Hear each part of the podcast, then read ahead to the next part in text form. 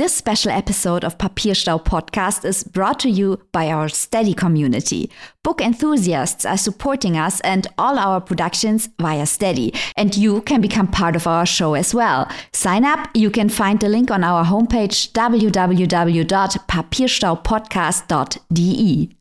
With the support of our community, we visited feminist Icelandic author Auður Ava Ólafsdóttir, whose works have been translated into more than 25 languages. With Ava, we talked about the emancipation of female writers, the democratic function of jacuzzis, and the literary identity of her home country. Enjoy our interview, which is part of our series on Icelandic literature.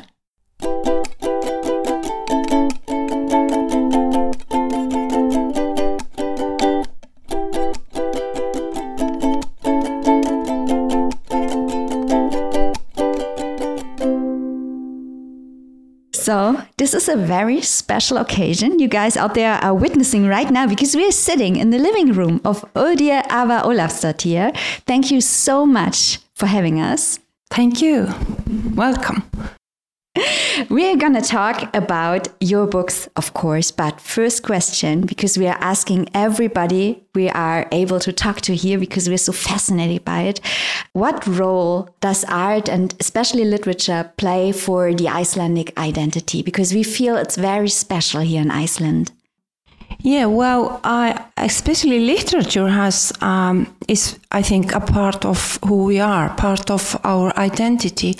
It was actually the you know we don't have any beautiful buildings like you have. We don't have any any buildings much older than 100 years old and we were we used to be such a poor country so actually literature is the cheapest art it's not like the, you know the film in industry you only need a, a pencil and your imagination or you don't even need a pencil you, you can just tell stories and like it says in, in one of my, my books, it's called Animal Life. It hasn't been translated into German. Uh, man is the only animal that tells stories and writes poetry. So I guess um, yeah, literature, telling stories, writing poetry is part of our identity and also part of it. It's linked to the fact that we speak a language that so many, so few people speak. And in fact, I think that's the only thing that Icelandic authors have in common is to, to speak and to write in a language that no one understands. You know, a language is everyone's identity in a way. And in a previous book I wrote, Miss Iceland, the language a writer writes in is its fatherland. Fatherland. It's called motherland, you know, in, in, in the book. So that's the only fatherland of each writer, the language he or she or it writes in. And, um, you know, every two weeks, one language dies in, in the world. And it's said that by the end of this century, 90% of languages will have died out. Minority marginal languages like Icelandic, it's really, it's, you know, a, a, a possibility. And um, yeah, so I guess that's one of the reasons why literature is an important part of identities as well as you know nature i guess. And as for the other arts it's more recent.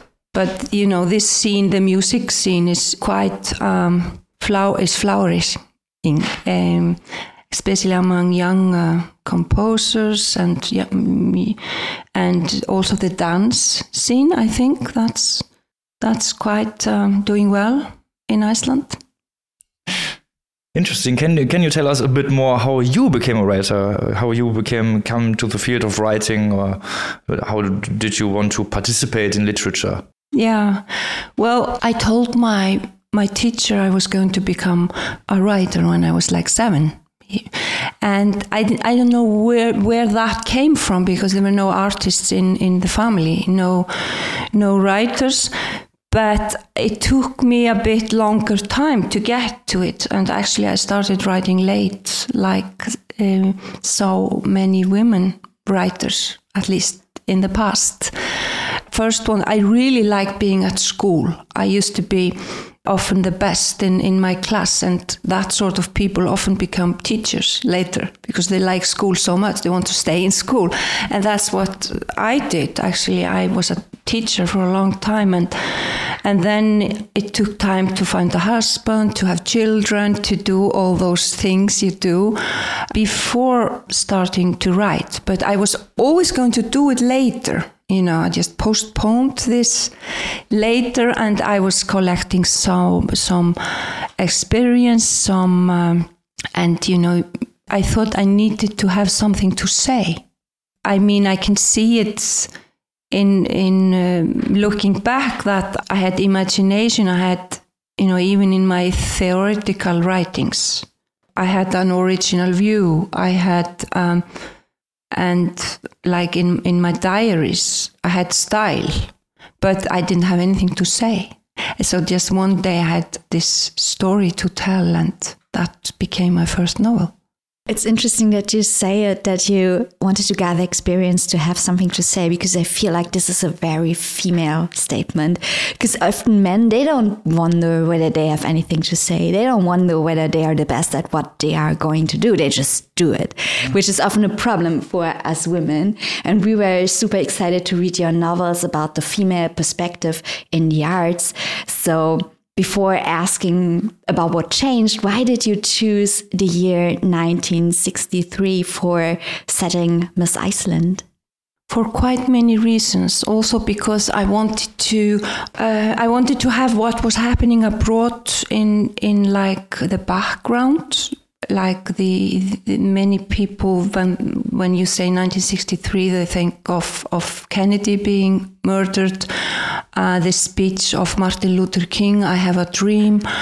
And that was also we had this volcanic eruption um, where a new island emerged from the sea and it's a book about creation. So it's also about a creation in nature. And in, in fact, my hero, the, this young writer, she is named Hekla after the, um, the, the, the, famous volcano. Icelanders at the time were like 170,000 people. And um, I wanted really the reader to feel the isolation and the theme of an island is constant in, in I think all my novels. And someone said I I was the Icelandic author that discovered we we lived on an island. Other writers tried to hide it. You know, we we our next door neighbor is the sea. You know, if you look on a on a map, you you can see Iceland in the left top uh, left corner on the top I thought that was a really strange destiny when I was a child and when I discovered we we lived not only on an island so far from other people, other countries, but we spoke this language that so that no one understood. And I really wanted to, you know, of course, there's always a starting point in present time of everything you write.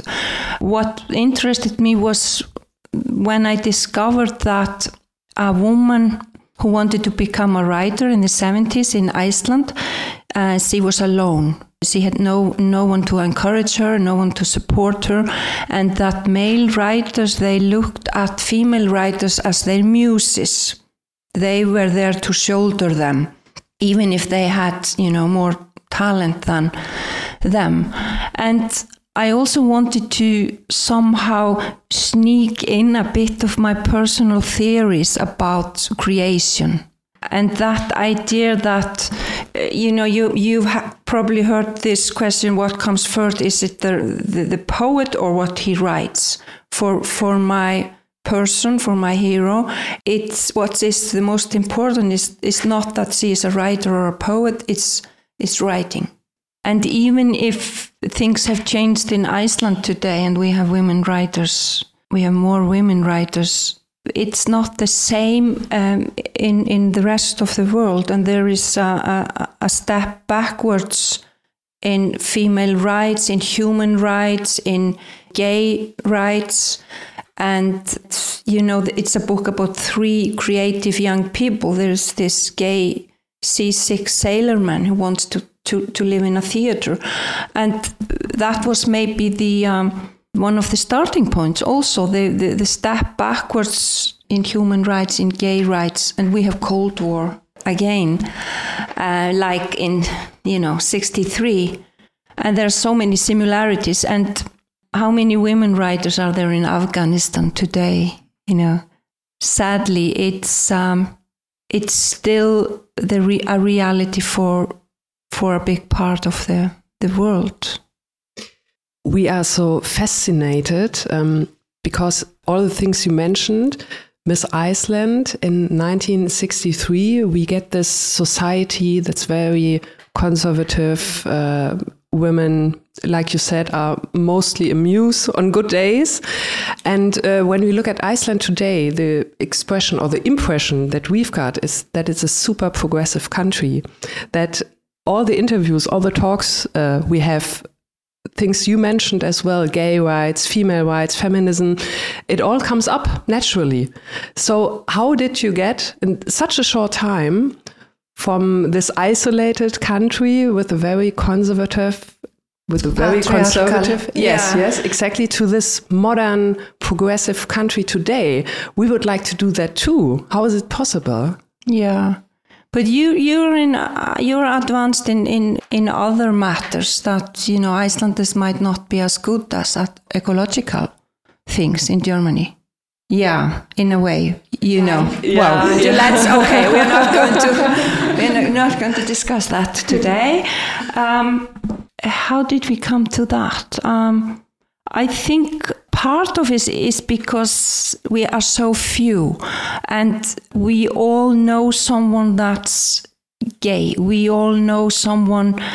I mean, the, the national sport is going to the swimming pool uh, in the afternoon and, you know, stay in the, how do you say, jacuzzi mm-hmm. and discuss politics and literature. And you can have the, the prime minister and even the, the president of Iceland. He goes in one of those swimming pools daily when he's in Iceland. And before we take showers, together we wash before we go swimming so we know we're all made of we're all the same and it's difficult to hate someone if you know if he's living next door to you i think it's mostly because we are we are that few. But of course, people, you know, there was this, there has to be a, I mean, a battle for human rights. It doesn't come by itself. At the same time, you, you know that something can happen, and then you just at square zero.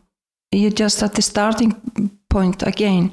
Things can change so so fast for the worst, for the, the, the worse we are we are hoping for the best. so, in contrast to Miss Iceland, where we have this very feminist point of view, we have Hotel Silence, a male gaze on various topics. Jonas, the protagonist in uh, Hotel Silence, um, he's struggling with the roles assigned to his gender. Is this the reason why you switched the perspective in between these two books? Is it to show how also men can fail the roles assigned by them from society or family. I mean, he's a father, he's a husband, but this all didn't work so well. And we are very in this male men or we're, we're with this man trying to do what society wants him to do. Yeah. Yes absolutely. Um, i think it's it's complicated to be a woman. It's complicated to be a man it's complicated to be a human being and um, i sort of created this archetype of icelandic masculinity a handyman that can fix everything except himself and he's someone that's lost, a lost soul. He's a suffering soul. And I think that, you know, happiness, when we're happy, happiness is often similar. It's a similar feeling all over the world. But um, suffering is always different. There's, there is a, a story behind. And you can't say to someone that's suffering or you know depressive maybe you shouldn't be because there are other people suffering more you can't really compare and i wanted to yeah i wanted to to to, to write actually a book about suffering but also about how man can regenerate how can he he, he can renew himself and i wanted to look at the, the scars we have. You know, actually, the Icelandic title is Scars and uh, Hotel Silence in, in most languages, in all, all other languages, I think. And that's the title, a title I, I thought of. It was the working title of the book. But then again, it's this idea that we, are, we have all got scars. They are part of who we are, our identity. And like it says somewhere in the book, you know, there, um, the one who has a big scar, you know, we're all born with one scar, the navel, that links us to our mothers. And in some places of the the world, the, the big scars, they give you respect. And a, a person who has a a big and Im impressive scar is a person who has, like it says in the book, uh, looked a wild beast in the eye, tackled its fears, and survived. And it's it's a book about survival. It's not about I don't kill my characters, you know, like in crime fiction, because I think that's the easy way out. We all die, and there's nothing very original about that. But it's much more difficult to write books about where you try to put some hope in it and light. And the question how to survive is much more interesting for, for a writer than how to die. So I, I sent this handyman, this Icelandic handyman, with his drill ab- abroad in this war torn society to give some women there a hand on rebuilding this society. But you know, um, a novel is, is never the whole story, it's always an extract of, of reality. So I place it in this hotel silence, the story. And like in, I think, all my books, I use, you know, small things of everyday life and try to make them stand for something bigger. So the, I, I create this microcosmos in this hotel silence, and this silence is actually a healing part of the healing process of the, the suffering souls in the book.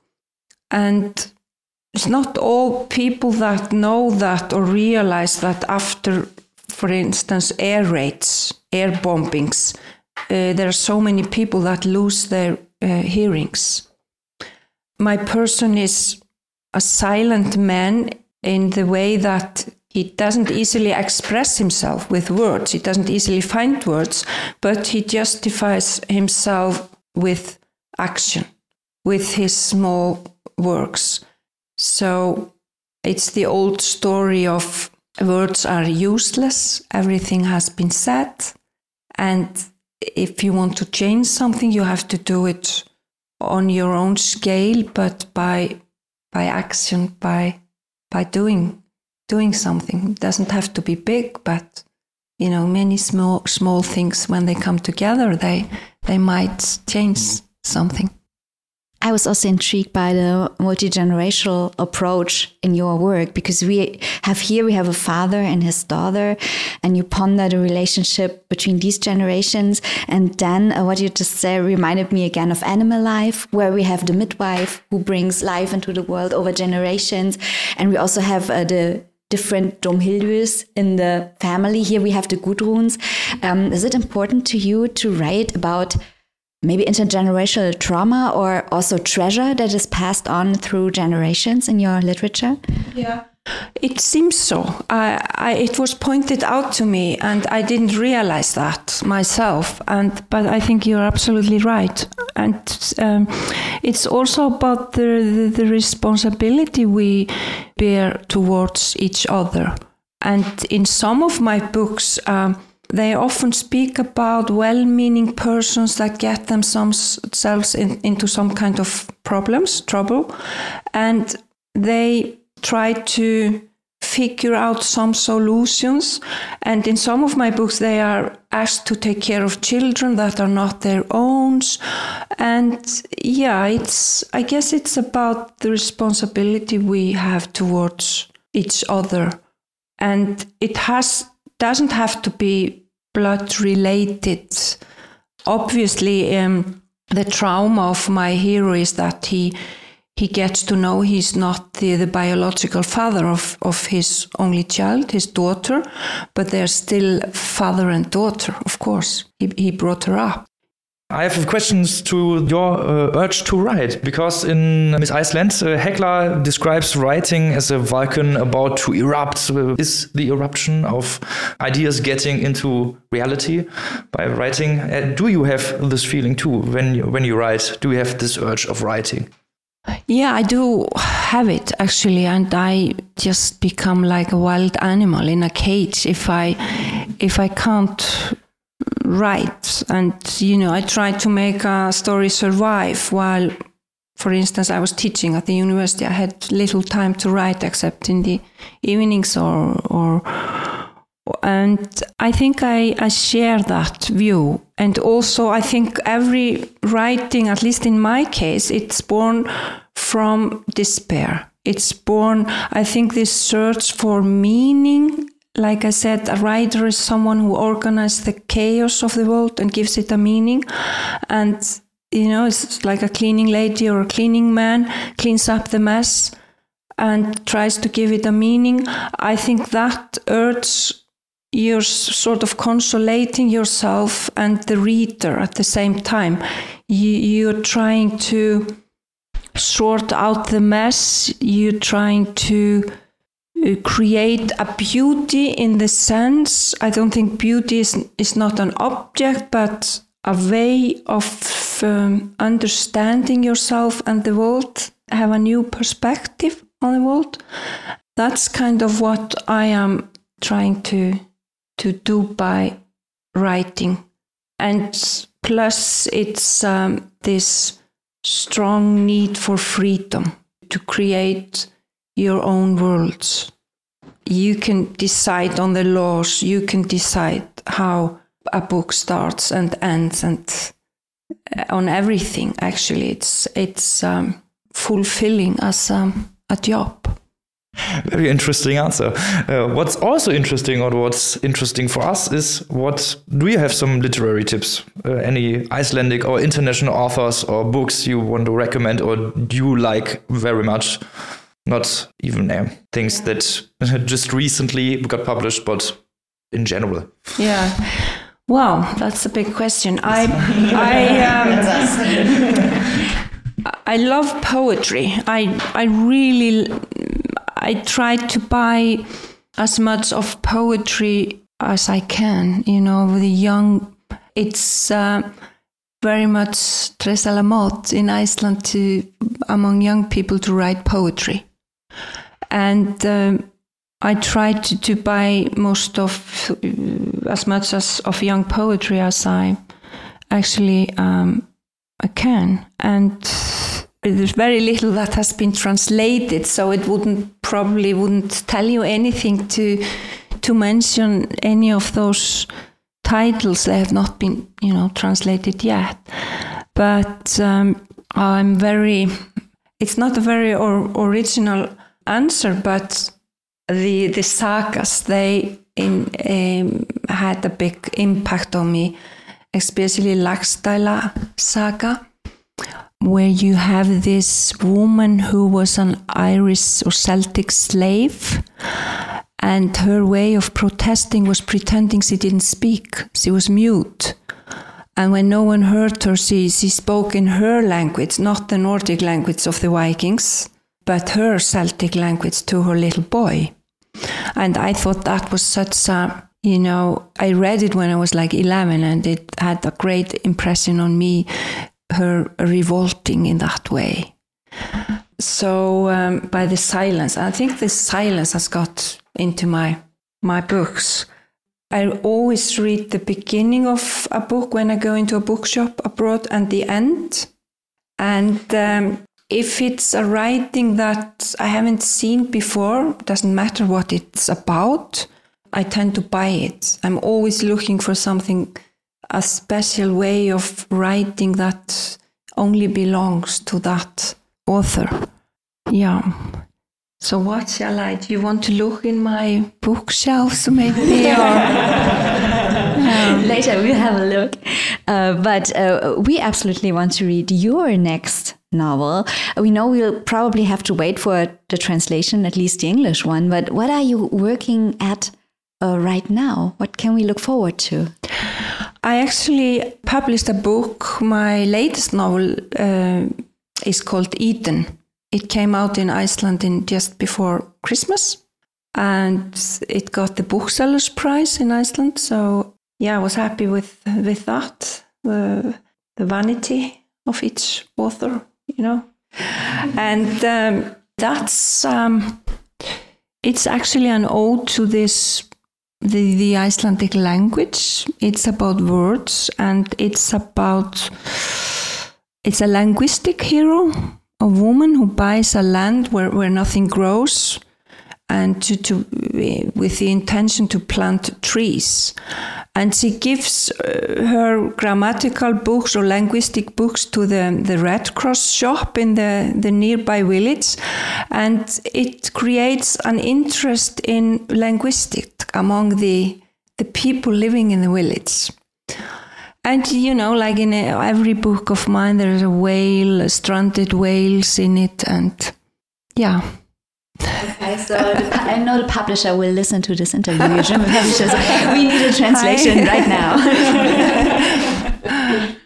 okay, so thank you so much for having us, for taking the time to talk to us, and especially about your books that we've enjoyed. And we're looking forward for the new one. Message is on to the publisher. Thank you so much. Um, My pleasure.